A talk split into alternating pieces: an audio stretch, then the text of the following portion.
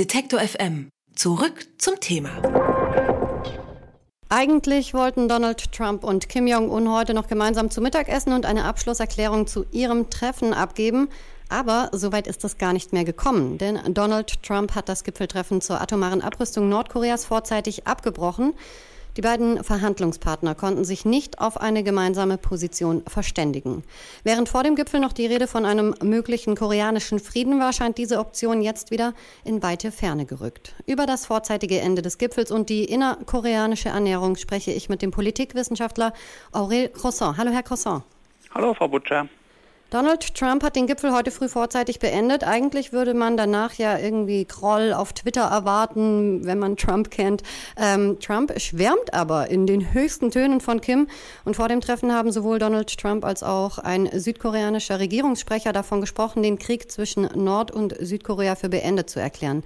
Was bedeutet der Abbruch des Gipfels jetzt für die Annäherung von Nord- und Südkorea? Für die Annäherung von Nord- und Südkorea ist das natürlich erst einmal eine Katastrophe, denn Moon, Präsident Moon in Südkorea, der ist der größte Verlierer äh, dieses eher unerwarteten Ergebnisses. Für Trump ist es ein Rückschlag. Sowohl äh, Nord- als auch Südkorea sind ja grundsätzlich bereit dazu, Frieden zu schließen. Trotzdem gibt es seit über 16 Jahren nur einen Waffenstillstand, also ein Abkommen dazu. Ja. Äh, welche Rolle spielen dabei die anderen am Koreakrieg beteiligten Mächte, die USA, China? Ja, ohne die Zustimmung und die Mitwirkung der USA und Chinas, aber die USA sind hier natürlich der Knackpunkt, ist kein Friedensvertrag zwischen den beiden koreanischen Staaten und den anderen Kriegsbeteiligten möglich. Die Annäherungspolitik von Moon ist ja auch innenpolitisch in Südkorea selbst umstritten, weil sie bislang wenige bis keine greifbaren Ergebnisse produziert hat. Daher ist das jetzt für den liberalen Präsidenten auch ein schwerer Rückschlag, da ja seine Politik auf der Idee basiert, über eine Annäherung mit Nordkorea und zwischen Nordkorea und den USA auch den Frieden auf der nordkoreanischen Halb, auf der koreanischen Halbinsel dauerhaft sicherstellen zu können. Ich habe mich auch gefragt, warum setzen sich da nicht alle vier Mächte direkt zusammen an einen Tisch, sondern erstmal nur die USA und Nordkorea? Na, das hängt natürlich unter anderem damit zusammen, dass Nordkorea lieber bilateral äh, mit den USA verhandelt als multilateral mit den USA, China und äh, Südkorea. Es hängt auch damit zusammen, dass äh, die Interessenlagen der Akteure natürlich teilweise unterschiedlich ist.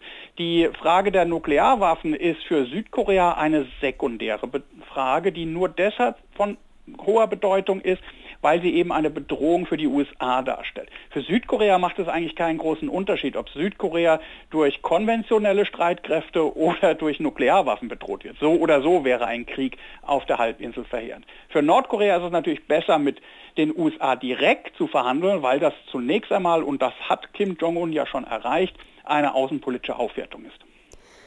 Ähm, jetzt würde ein Friedensvertrag ja auch nicht gleich Wiedervereinigung bedeuten. Vor allem Südkorea hat in der Vergangenheit kommuniziert, dass sie durchaus an einer Wiedervereinigung interessiert sind. Wie würde sich der Friedensvertrag, den ja grundsätzlich sowohl Nord- als auch Südkorea wollen, auf eine potenzielle Wiedervereinigung auswirken? Also ein Friedensvertrag ist natürlich für eine geregelte Wiedervereinigung, also nicht ausgelöst durch einen Systemkollaps im Norden.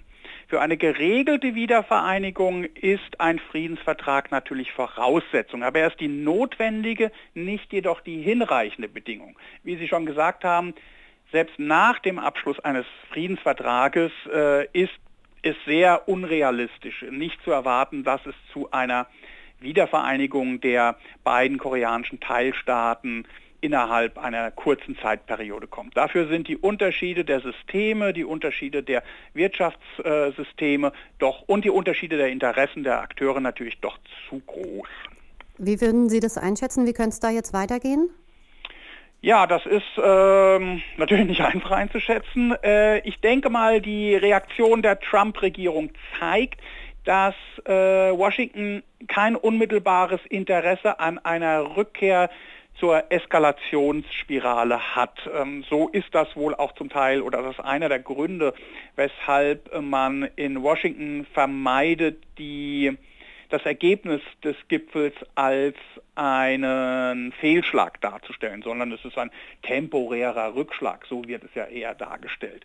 Äh, also mit einer Rückkehr zur zur Eskalationsspirale ist nicht unbedingt zu rechnen. Wahrscheinlich wird sich Trump jetzt, nachdem die eine harte Nuss nicht geknackt werden konnte, der anderen harten Nuss zuwenden, vielleicht Middle East Peace. Ähm, China kann mit dem Ergebnis sehr gut leben. Äh, Kim Jong-un muss man sch schauen, das ist natürlich schon in gewissem Sinne ein Rückschlag für Kim Jong-un. Allerdings äh, ist er natürlich in der relativ komfortablen Position, sich innenpolitisch nicht im gleichen Maße wie Trump oder andere demokratisch gewählte Führer rechtfertigen zu müssen. Für Südkorea und vor allem für die liberale Regierung von Präsident Moon ist das ein echter Rückschlag. Man wird schauen müssen, ob Moon jetzt vor allem innenpolitisch noch die das politische Kapital hat, um seine Annäherungspolitik gegenüber Pyongyang weiter fortzuführen.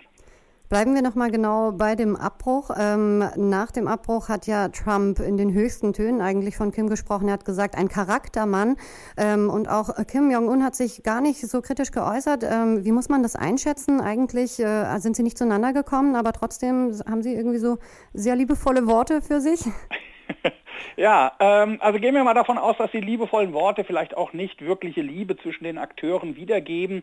Dann ist das natürlich äh, äh, zumindest äh, im Grunde für beide Seiten erstmal Face-Saving, also Gesicht wahren. Trump kann jetzt schlecht innerhalb von Minuten oder Stunden zurückkehren zu der aufgeheizten Rhetorik, die im letzten Jahr teilweise von ihm vorgelegt wurde. Er schiebt natürlich die Schuld, vielleicht auch gar nicht zu Unrecht zum Teil, Nordkorea und Kim zu, aber er differenziert ja oder versucht zu differenzieren zwischen Kim Jong-un als Person, als Staatenlenker, als politischer Führer und Nordkorea. Und das muss er auch, um nicht völlig unglaubwürdig äh, in der amerikanischen Öffentlichkeit dazustehen.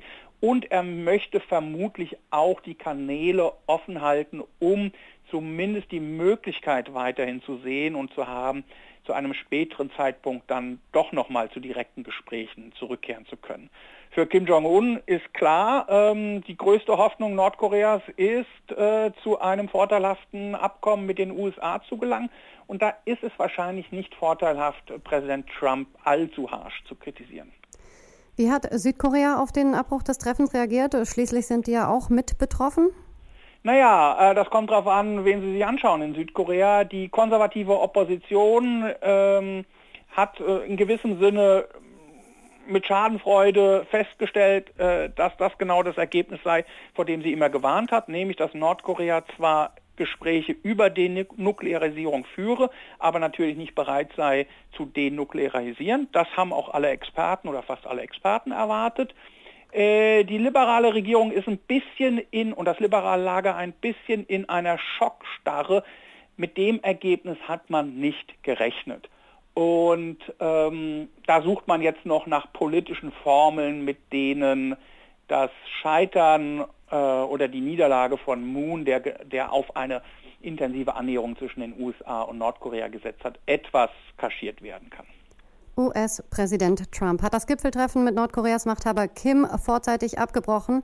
Über die Folgen auch für die innerkoreanische Annäherung habe ich mit dem Politikwissenschaftler Aurel Croissant gesprochen. Vielen Dank, Herr Croissant. Herzlichen Dank.